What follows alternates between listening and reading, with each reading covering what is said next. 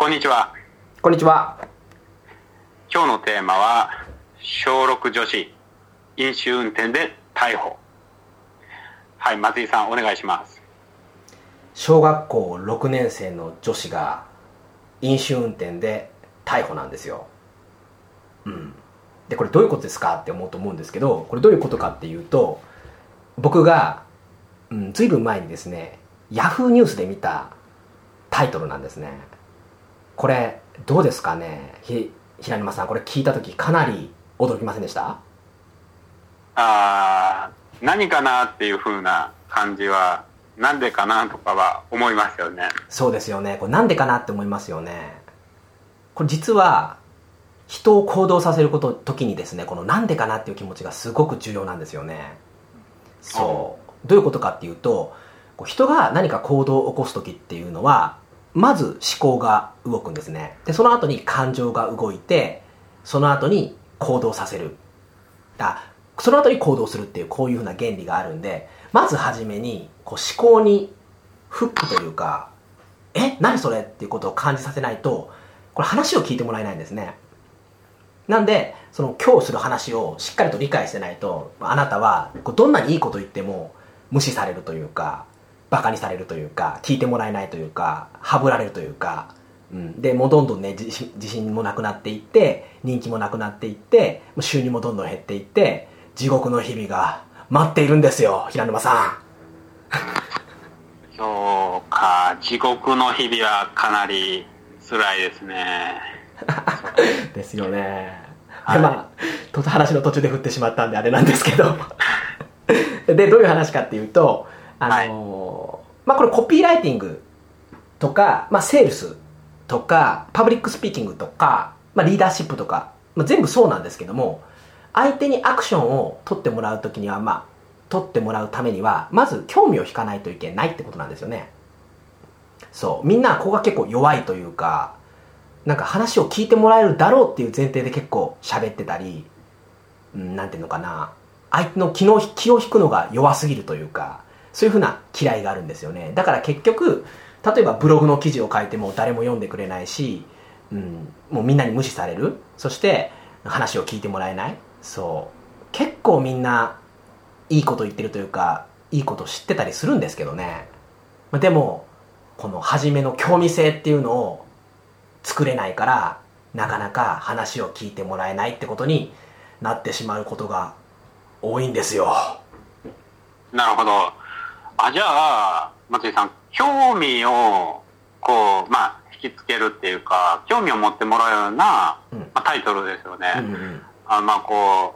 う、まあ、ヤフーの、うんまあ、記事見て、まあ、うんコピーするのは、うん。まあ、できるんですけど、うん自分でこう、組み合わせたり、こう作ってみたりっていうふうなことをやろうと思うと、うん。どういうふうにこう、まあ、始めっていうか、こう、ステップとか、うんうん。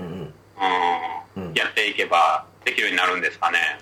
いいですね。これどうやるかっていうと、もうやっぱり一番は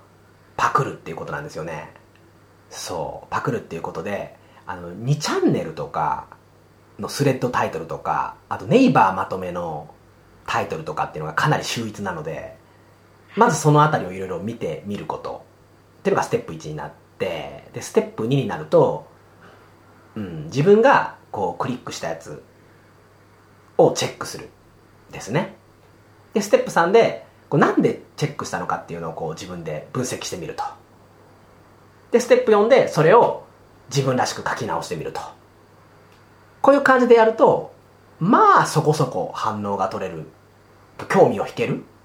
ようなタイトルを作ることが可能になりますっていうのも、まあ今日のね、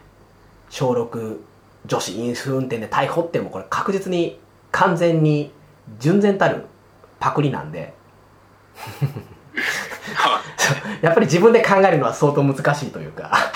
うん。そう、やっぱりテンプレートを使うというか、何かを参考にして探すっていうのが一番なので、普段からそういうちょっと気になるタイトルとかは探しておくといいかもしれません。なるほど。まあ、じゃあ、一番こう気になるのは、うんやっぱりこう、自分なりにちょっと変えてみるとか、うんうんうんそう。まあ、例えばこう、まあ、最初コピーだったらまあできると思うんですようん。ね。うんでも変えてみるときに、どういうふうなこう、ポイントでこう、どういうふうなところからこう変えてみていけばいいかなっていうふうに、あありますかね。そっかそっかそこがなかなか難しいと感じるわけですねはい。そっかもうこれは頑張れって感じですねあ松井、松井さんという例えばどんなことをどういうふうにこう変えた経験っていうか、あります？ああ覚えてないんですけどまあでも毎回テンプレートを書き換えるっていう作業をやっているのでやっぱりこう数稽古だと思うんですね。うん。なんでもともとのやっぱりテンプレートをまず集めておくっていうことがすごく重要であとはやっぱり記事を書くたびにちゃんとそのテンプレートを使うってことですね結局その使い方なのでで使ってるうちに使い方リライトの仕方が上手になっていくのでこう初めは下手だと思うんですけど諦めずに数をこなすことが大事ですしまあねもしこのテンプレート僕が実際に使ってるテンプレートっていうのが気になる人がいれば、まあ、今日ねこの音声の下にメールアドレス書いとくので感想を送ってくれたらその大量にある反応が取れるテンプレートの一部をプレゼントするかもしれません。ああ、松井さん欲しいですね、これ。かなり、はい。いや、うんショートカットできるかなとか、い、うんうん、楽できるかなとか、うんちょっと内心思ってしまうんですけど、そうなんですよね。実は僕自身文章とかもともと好きな人でで文章好きなのでコピーライティングを始めたんですけど実は僕の先生が文章が上手いやつはコピーは上手くならないっていうことを言ってまして「えそれなんでですか?」って聞いたらいやあれはそのテンプレートをいかに上手に使うかが大事だから逆にそのセンスがあるやつは自分のセンスに頼っちゃうからダメなんだよっていう話をしててうん。僕自身もだからかなりこうテンプレートで書くのを訓練させられたのでえーだから実は逆に、うん、コピーライティングっていうのは文章が下手な人の方がうまくいったりするんですよねなるほどうん。そっか。私文章 苦手なんで、えー読書感想文とか、かなりこう、苦労してたんで、ああそうですね。じゃあ文章をこう、うん、まあ書けるようになる前に、そう、松井さんの、その、極秘テクニックの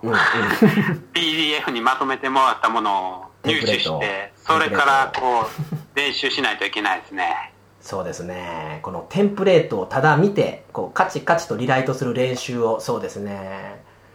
えー多分30回くらいやればもうある程度反応が取れる文章っていうのが書けてしまうしあのそれを喋りの時に使っても相手を一気に引きつける